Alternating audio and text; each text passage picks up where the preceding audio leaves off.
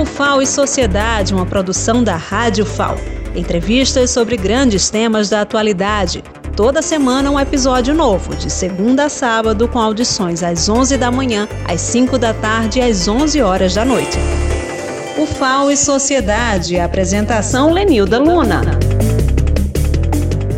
Olá, ouvintes do programa UFAO e Sociedade.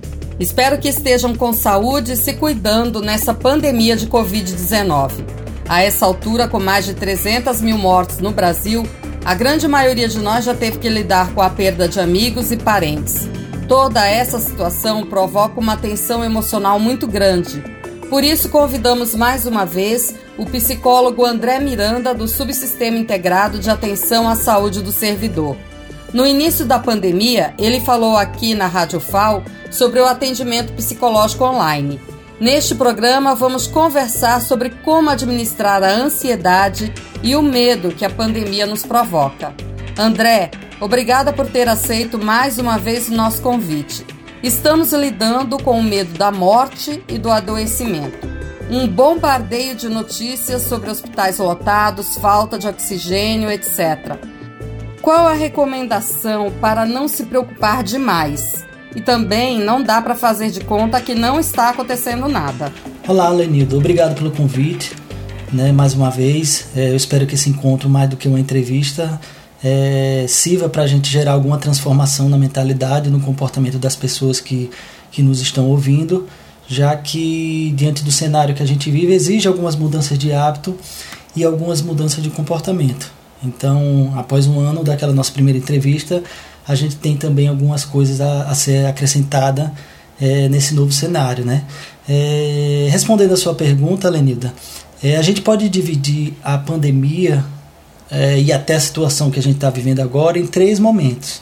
Né? Aquele, aquele, aquele primeiro momento lá, quando a gente se encontrou, a gente pode dizer que aquele momento foi um momento de adaptação adaptação e, e, houve um aumento significativo de ansiedade, de depressão, que já vinha antes da pandemia, mas ele se acentuou e teve o seu agravamento ah, diante daquele caos que, que a gente foi colocado, diante de tanta informação, ah, um vírus desconhecido, ah, os modos de combatê-lo eram desconhecidos. Então, para a gente se adaptar a isso, foi um pouco complexo, né? Aquelas pessoas que já tinham uma vulnerabilidade, é, elas realmente entraram a, a, em níveis de desespero, em, em, em níveis de sofrimento mental, é, que já era previsto, né? A, não é a primeira vez que a gente sofreu uma pandemia dessa.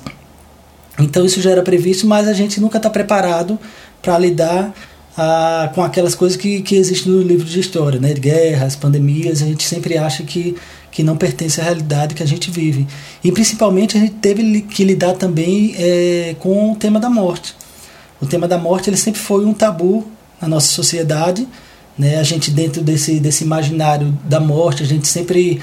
Ah, não só a gente imagina morrendo em casa, ah, uma morte tranquila, como isso realmente aconteceu na nossa ontologia. Né? A, a gente ver essas imagens no noticiário de morrer cheio de fios, é, é, ou com o tema da mora também entubado, é, são imagens que a gente nunca imaginou. Então, ah, esses temas recorrentes fazem com que a gente faça uma reinterpretação do que vem a ser a, a vida e da nossa, da nossa relação com, com esse cenário, né? É, passando dessa primeira fase, que foi complexa, a gente entrou numa espécie de estabilização. Né? A estabilização não do caos da, da, da pandemia, mas uma estabilização porque a gente começou a ver ah, como era que eu me relacionava em determinados ambientes, quem eu poderia contar dentro do meu, do meu ambiente doméstico, até no trabalho, ah, para melhorar minhas práticas, né? como era a minha casa, se minha casa era adaptada para ah, os novos modos de tecnologia que a gente estava ah, se adaptando. Então muitas pessoas entraram em sofrimento nessa parte de nessa fase de estabilização, que inclusive a gente achou até que, que, que ela poderia ter, é, talvez poderia melhorar, e ela teve um efeito contrário. Mas muitas pessoas conseguiram se adaptar, né? O ser humano ele é feito para adaptação, mas a, a presença do medo ainda continuou. E a gente está agora na, na terceira fase, que a gente pode chamar ela de gestão de risco, Lenilda. Essa gestão de risco ela tem essa perspectiva da vacina chegando, à medida que as pessoas vão se vacinando, elas vão se expondo mais. Ah, toda aquela tensão que a gente vivia, houve realmente um relaxamento da, de todas as prescrições que a gente estava tava, que estava sendo sugerida. E as pessoas, diante dessa gestão de risco, elas começam a fazer cálculos de exposição ou não, do quanto ela vai poder é, arriscar ou, ou, ou, ou é, estar presencialmente num, num trabalho. É, agora, para você fazer essa gestão de risco, existem dois fatores, Lenilda, que interferem nesse cálculo que a gente faz do quanto a gente ainda vai se expor ou não. Né? A gente pode separar ele em fatores psicológicos e fatores sociais, porque cada pessoa é diferente, Lenilda. Você imagine alguém, por exemplo, que tem ah, uma personalidade extrovertida e outra é reservada. Né? Alguém tem, tem algum padrão cognitivo de, de, de pensar da mesma, da mesma maneira. A gente, por exemplo, atendeu pessoas que têm um padrão cognitivo que a gente chama de catastrofização né? Quando a pessoa tudo tudo é uma emergência para ela, tudo vai ruir, tudo de, de ir na padaria a pessoa já faz um, um, um, um processo cognitivo de ameaça da sua existência, então tudo ela leva para esse lado. Isso envolve fatores psicológicos é, é, e psicopatológicos também. Então, esse cálculo de risco, cada um vai fazendo de acordo com a sua personalidade, de acordo com o seu humor, de acordo com a sua autoestima, de acordo com o padrão comportamental que ela tinha antes da pandemia e durante a pandemia. Então esse fator de esse fator psicológico ele contribui para o sujeito fazer esse cálculo de risco. Fora aqueles fatores sociais que a gente viu também pessoas que os pais perderam o emprego e recaiu sobre o servidor a manutenção ou continuidade do plano de saúde de, dos seus pais, a pagar a conta dos seus pais. Então recaiu sobre esse servidor também alguns fatores que ele não esperava, né? Por conta desse, desse, desse, dessa variável social, da cultura, da família, do aspecto financeiro, de como ela, ela gera as finanças dela. Ah, agora, se a pessoa já tem essa estrutura acolhedora, fica mais fácil para ela assimilar essas novas, essas novas demandas dentro da sua realidade. Então hoje praticamente a gente vive nesse cenário de gestão de risco. Né? O que, é que eu faço diante do que eu tenho hoje? Né? É, quais, são, quais são as exposições que eu me permito fazer com todas as prescrições de segurança? Né? O que, é que eu posso melhorar ou abrir mão dentro do meu fator social? Tudo isso as pessoas começam a se expor mais e hoje a gente vê também a contrapartida disso é um aumento de casos, já que as pessoas não têm condições de ficar em casa por muito tempo. Então isso, essa contradição gera também a, a situação que a gente vive hoje.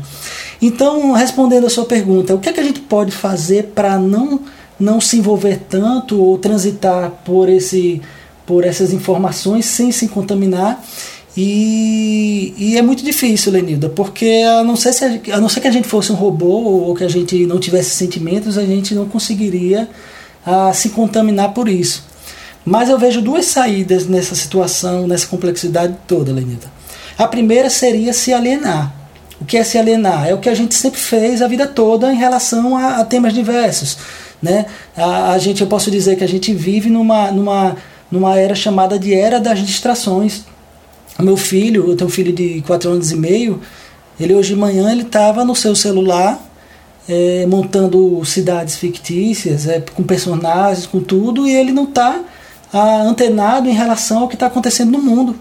Isso a gente fez a vida toda, né? A gente se alienou sempre. Antes da pandemia, a gente tinha esse processo de alienação da vida real, né? É, é, é, isso, de uma certa maneira, ela evita o sofrimento.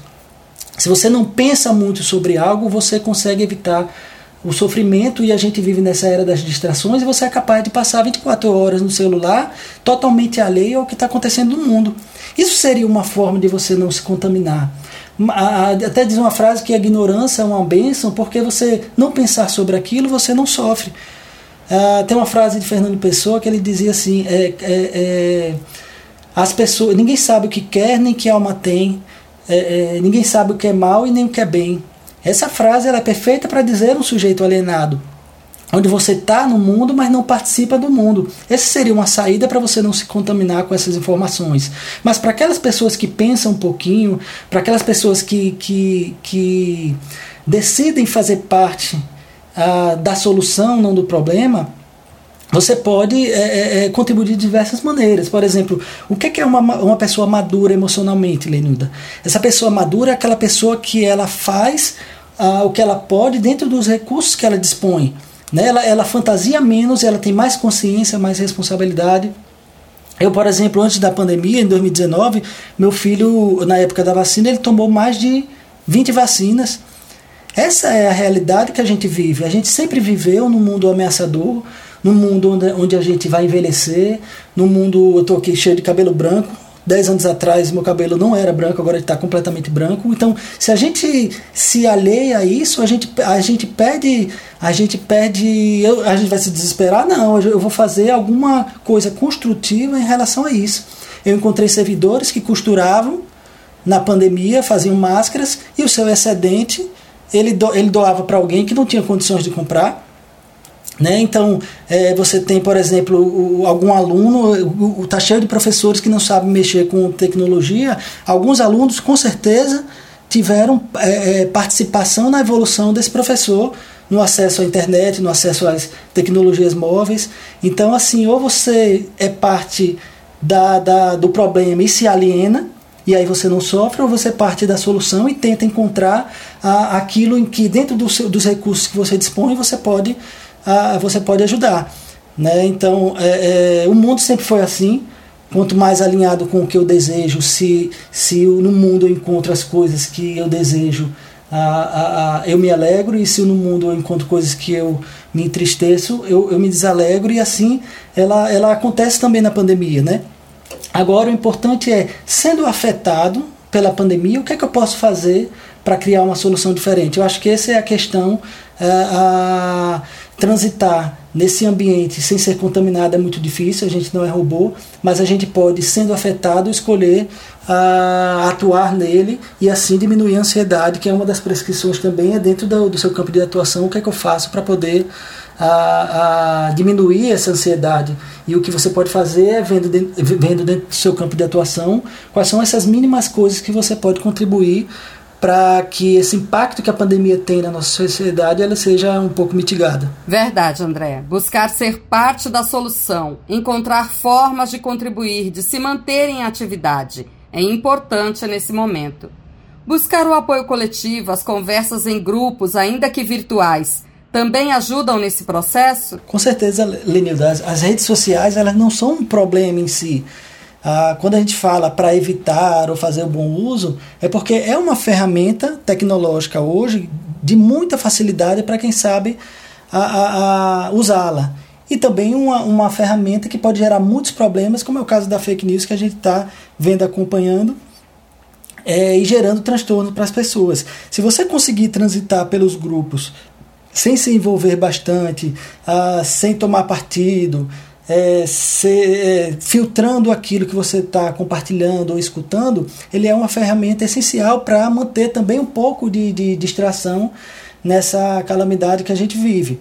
Agora, ela não é um, uma coisa boa quando você replica dados falsos, quando você. Inclusive, eu já, eu já fiz isso também é, é várias vezes ah, pela, pela emoção, pela, pela, pela informação que mexia com a minha identidade. Então a gente acaba fazendo isso. E então a, a rede social ela é um problema quando você faz um mau uso dela. E ela é boa, ela é eficiente quando você usa para se divertir, para se comunicar, para ver pessoas que que estão afastadas por causa da, desse distanciamento social, né?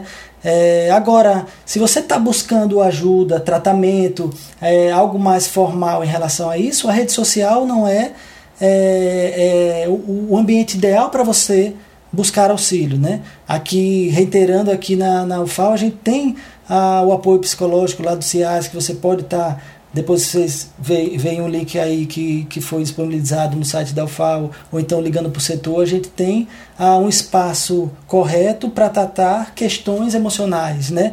Você também compartilhar ou, ou escutar informações que realmente mexem com, com seus aspectos cognitivos e emocionais e comportamentais ah, no espaço correto é essencial nesse momento, né? Então a, a rede social ajuda bastante se você fizer um bom uso dela. Certo, vamos então ter o cuidado de checar as informações antes de sair compartilhando. e usar as redes sociais com responsabilidade. André, estamos vivendo tempos de isolamento social e incertezas no campo profissional para o servidor, com a perspectiva da reforma administrativa. Como manter o equilíbrio psicológico nesse contexto?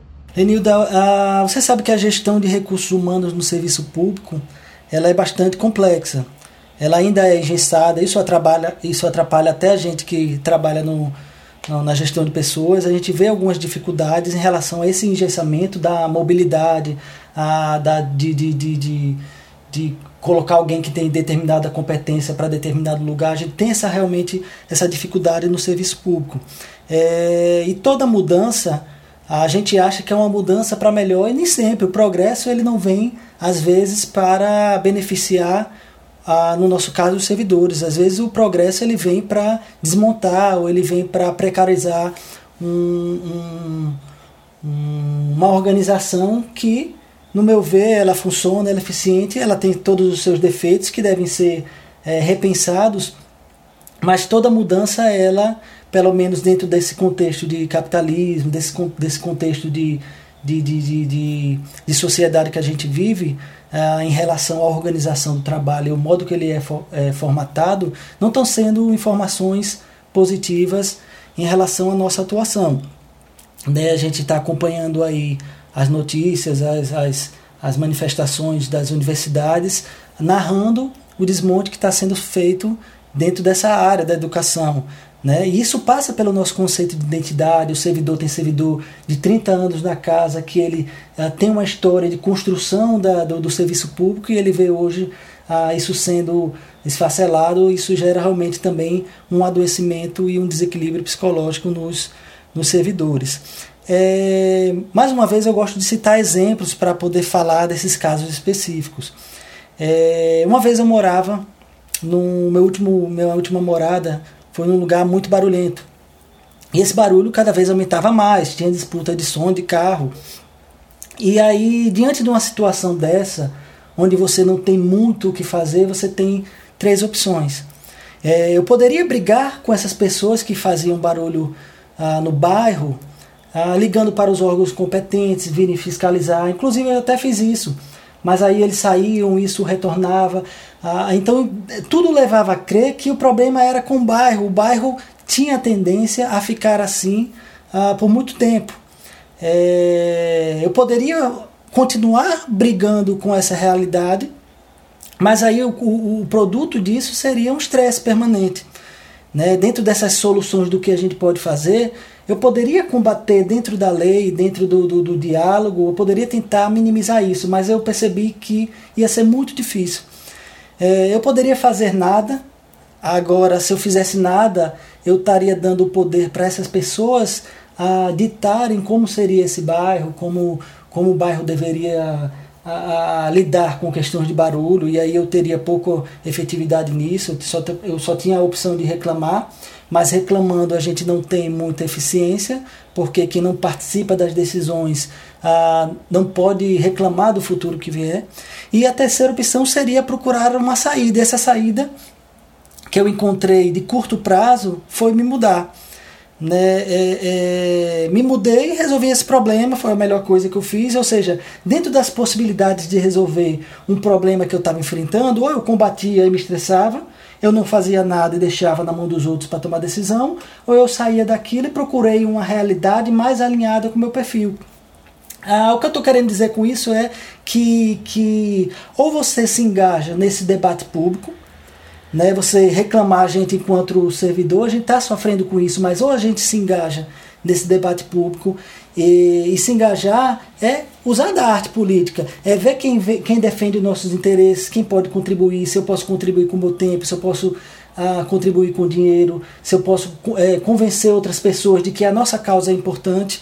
Passando pelo viés político, já que essa, essa problemática da reforma administrativa ela passa por esse viés político, é, é, é, me, me, inserindo mais no discurso digital, que é o que a gente vê hoje. Antigamente, essas questões, essas problemáticas ligadas ao, ao, nosso serviço público, elas eram decididas na rua. Hoje ela é decidida de forma nas mídias virtuais, né? Então a gente pode também migrar cada vez mais para esse combate, é, se é a ideia do servidor combater isso, se adaptar a isso, aceitar isso, essas decisões vão ter que passar hoje para esse debate público digital. Né? Então, em relação a isso, como manter o equilíbrio psicológico nesse contexto? Ora, manter o equilíbrio, aqui eu reitero e reforço o que foi dito antes, é você fazer parte das coisas, não ficar alheio às coisas.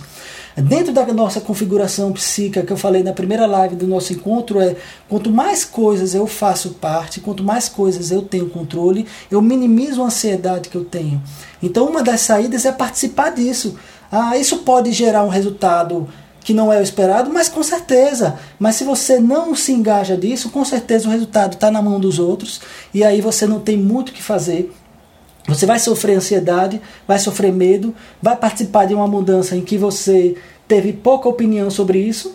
E a outra possibilidade é você, ok, vai ter essa mudança, ela é inevitável, mas como eu posso minimizar esse impacto dentro da minha atividade? Eu acho que é isso que a gente tem que pensar em relação a isso. E pensando nisso, a gente diminui nossa ansiedade, nossa angústia.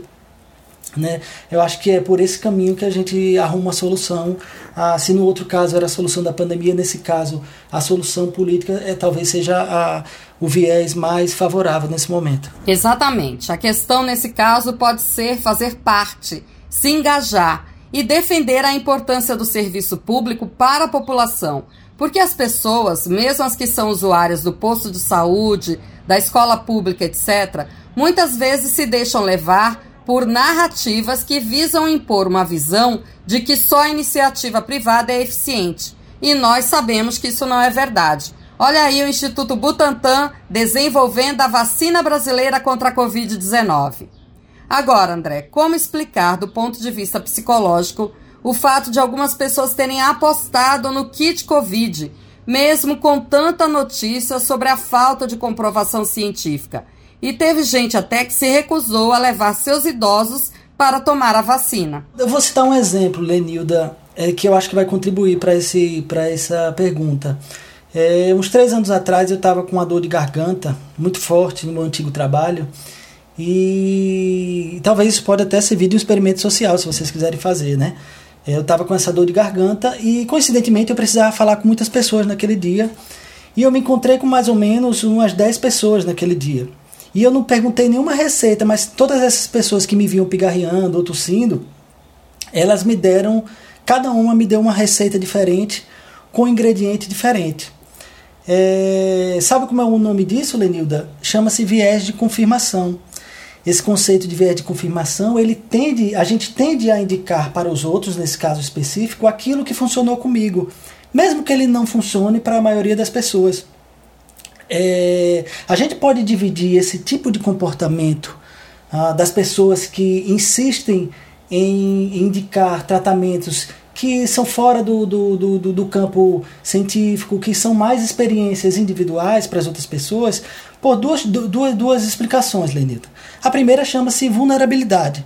Né? Quando a gente está vulnerável, seja emocionalmente, seja financeiramente, é, seja nossa identidade está toda fragmentada, a gente tende a acreditar em qualquer coisa que nos é oferecido.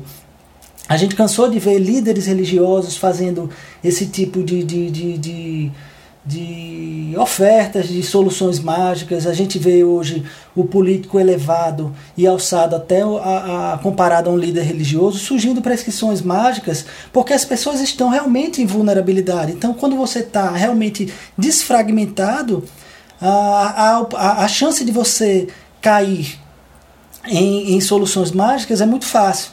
Essa seria uma primeira uma condição pessoal para você cair nesse tipo de, de, de aposta. Né? A segunda seria a própria configuração psíquica do ser humano. É, eu citei esse viés de confirmação, que é uma configuração nossa de tentar indicar para os outros aquilo que você viu comigo. Né? Ou seja, é, eu cito até um exemplo às vezes. Eu tinha uma amiga que ela acertava toda vez, a, se uma pessoa tivesse grávida, ela acertava qual era o sexo da criança. Só que se quando a gente ia verificar isso, ela, ela só lembrava dos acertos, os erros ela esquecia. E as pessoas tendem a lembrar também dos acertos. Então ela é capaz de adivinhar isso? Não, ninguém é capaz de. Talvez a ciência consiga adivinhar isso, mas uma pessoa não é capaz de fazer isso. Mas por esse conceito chamado de viés confirmação, as pessoas tendem a lembrar dos acertos e esquecer os erros. Né? Existe outro tipo de, de conceito dentro da psicologia social, Lenildo, chamado de ancoragem. Quando a gente fala de qualquer tema, ou de ciência, ou de política, ou de Big Brother, o que for, a, o ser humano ele não gosta ou ele não tende a, a, a ficar sem participar daquele, daquele discurso. Ele sempre tem uma opinião sobre aquilo. Esse conceito de ancoragem ele faz o sujeito sempre ter, no caso daquela minha dor de garganta, uma prescrição sobre o tema que ele conhece pouco. Ora, se eu falo de vacina, eu, eu pelo menos sei uma mínima coisa sobre aquilo, eu posso participar do discurso, então já é uma inclinação e uma configuração do ser humano a prescrever coisas a, ou sugerir coisas ou, ou, ou, falar coisas que ele sabe muito pouco, já é nosso também.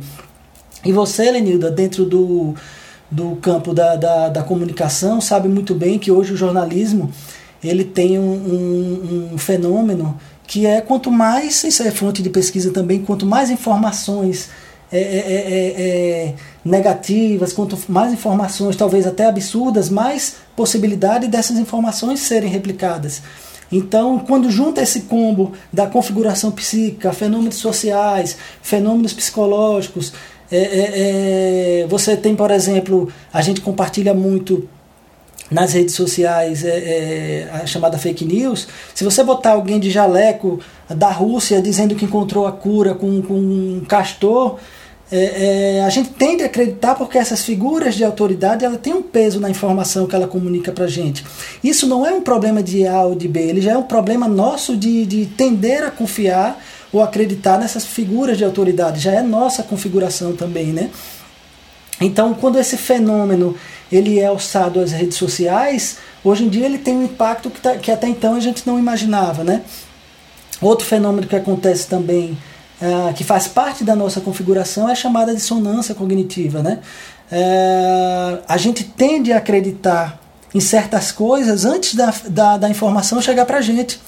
Então, quando eu tenho, quando eu creio em algo e chega uma informação, seja ela científica, seja ela de um colega, seja ela de uma corrente é, da, da, das redes sociais e ela choca contra aquilo que eu acredito, eu geralmente vou ser acometido por ansiedade e, e, e, entro num processo chamado de dissonância cognitiva. E o efeito disso é que é mais provável que eu compartilhe ah, informações que são alinhadas com o meu perfil.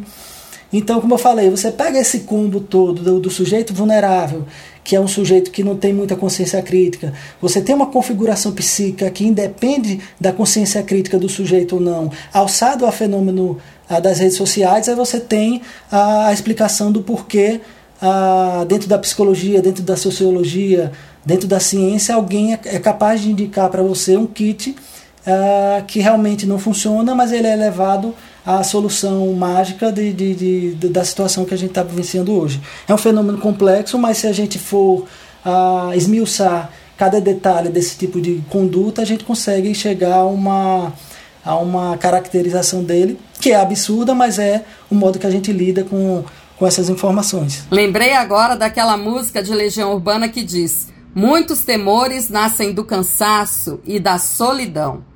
Vamos ter calma para não se agarrar à primeira solução oferecida, que pode ser falsa e até prejudicial. É preciso investigar e analisar. André, quais as suas dicas para as pessoas se protegerem mais da influência das fake news? Lenilda, talvez esse tema seja ah, talvez o mais relevante nesse momento que a gente vive, né? É, eu vou contar algo bastante interessante agora.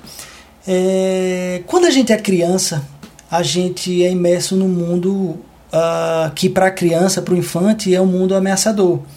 Né? Ou seja, até o adulto, os pais são figuras ameaçadoras, porque elas têm mais poder, elas têm. A gente é imerso em sentimentos de ansiedade e angústia que até só depois na fase adulta, e muitas pessoas chegam na fase adulta e não compreendem ah, quais são as suas emoções e que cada emoção tem um significado.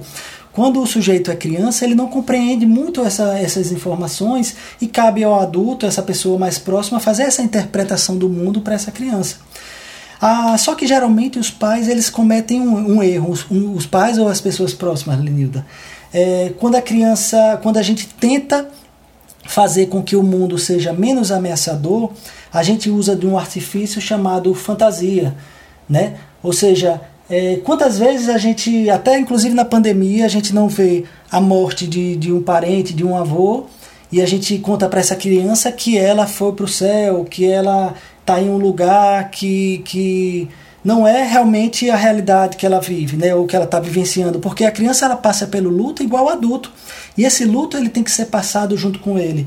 Né? Quando a gente cria histórias, por exemplo, no fim do ano a gente cria história de que se ele for bonzinho, ele vai ganhar um presente do Papai Noel, mas a verdade por trás disso é que o pai tem que trabalhar o ano todo para poder comprar um presente legal no fim do ano. Então essas, essas narrativas a gente inverte e conta uma história totalmente diferente para essa criança.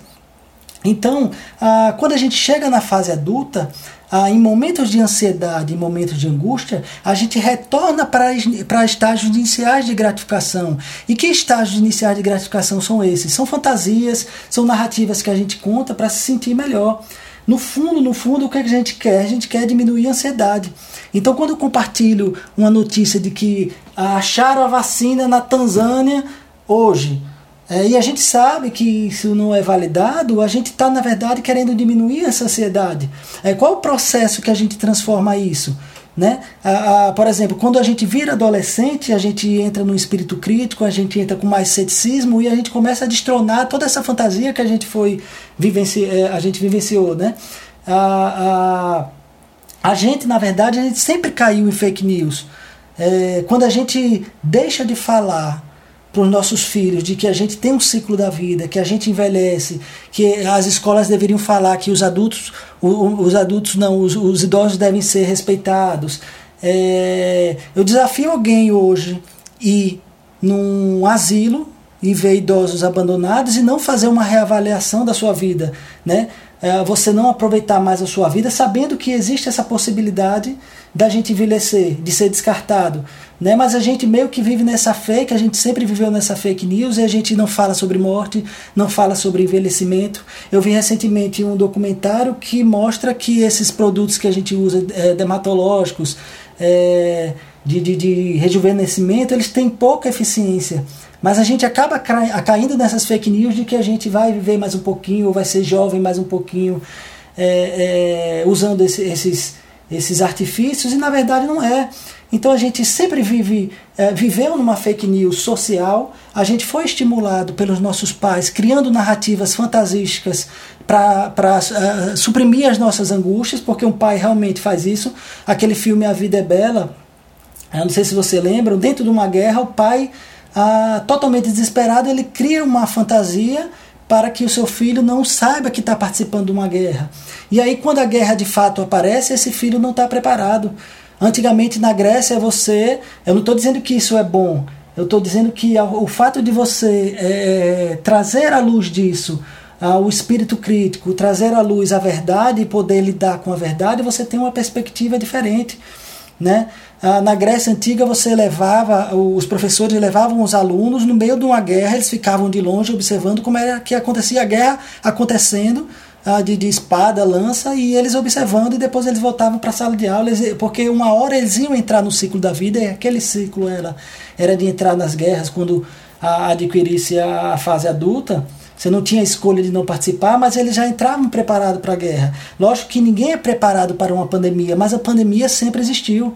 Como eu falei, a, a, meu filho foi vacinado 20 vezes em 2019, ou seja, várias, ele podia ter, se ele não é vacinado daquela maneira, ele pode ter, ser acometido por uma doença gravíssima por uma daquelas ameaças da natureza.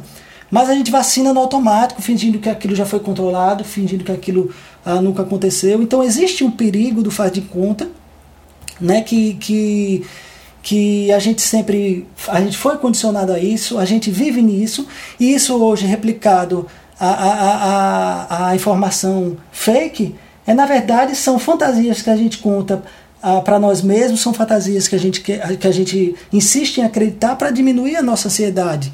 Né? O que, é que, eu, o que, é que eu sugiro para a gente não se contaminar pelas fake news? É incentivar a, a, o seu filho dentro de casa a ser mais crítico em relação às próprias informações que ele tem. É muito fácil você hoje descobrir, meu filho hoje não acredita mais em Papai Noel, não porque eu não quero que ele acredite, mas porque ele já tem a capacidade de entrar no Google e ver né, de validar essa informação. Né? Ah, você pode usar essa energia do, do, do, do, fake news no algo mais concreto, como eu falei, fazer parte de alguma afiliação do que quer que seja, e aí você tem um bom uso da verdade, né? Porque você saber a verdade e não fizer um bom uso, um bom uso dela, você também não, não foi eficiente, né? Então, se você ah, incentivar o, o ceticismo, não só para as crianças, mas para você mesmo, né? Para você incentivar ah, o espírito crítico. E hoje, antigamente o fake news a gente caía mais fácil, mas hoje está o tempo todo ah, o trabalho hoje do noticiário é refutar os fake news. Então já é de senso comum de que o fake news pode ser talvez a primeira informação e não mais uma informação principal, não, não, não mais uma informação secundária. Né? Então validar isso eu acho que é a única solução que a gente tem hoje é a gente manter o espírito crítico, manter a coerência lógica, usar da razão acima das nossas emoções. Lógico que essas, quando a gente compartilha algo fake, a gente está relacionado à nossa própria identidade, ao nosso próprio desejo. Então, usar desse espírito crítico, eu acho que é essencial hoje para que a gente contribua, a, seja parte da solução para que a gente não mais transforme. A pandemia já está difícil de gerenciar, imagine com informações é, conflitantes. Né? Hoje a gente precisa de mais verdades, mais ciências é, e menos fake news, uh, menos achismo e mais objetividade, porque eu acho que é a única maneira que a gente tem de sair dessa situação que a gente vive hoje. Né? Ah, só relembrando que se você está passando, se você está com dificuldade de manter um raciocínio lógico, se você teve Covid e, e, e, e o seu cognitivo foi afetado, nos procure que a gente pode estar tá fazendo essa avaliação, fazer essa dimensão ah, do quanto do talvez você sempre foi assim, agora você não está mais ah, de quanto essas mudanças emocionais aconteceram com você, o quanto a sua parte cognitiva foi abalada, a gente pode estar fazendo essa avaliação mais aprofundada. É, ou se a gente não conseguir fazer pela demanda que a gente está tendo, a gente consegue inserir você dentro de uma rede de apoio e aí talvez recuperar você a, a, a sua potencialidade e ter um mundo mais alegrador em vez de um mundo menos entristecedor, que é o que a grande maioria está vivenciando, vivenciando hoje. André, muito obrigada mais uma vez por essas reflexões e esclarecimentos. Gente, vamos cuidar de nós e dos nossos. Enfrentar essa pandemia exige compromisso coletivo. A vacina está chegando. Até lá, vamos manter todos os cuidados de higienização, uso de máscara de forma correta, cobrindo boca e nariz e distanciamento social. Até o próximo programa.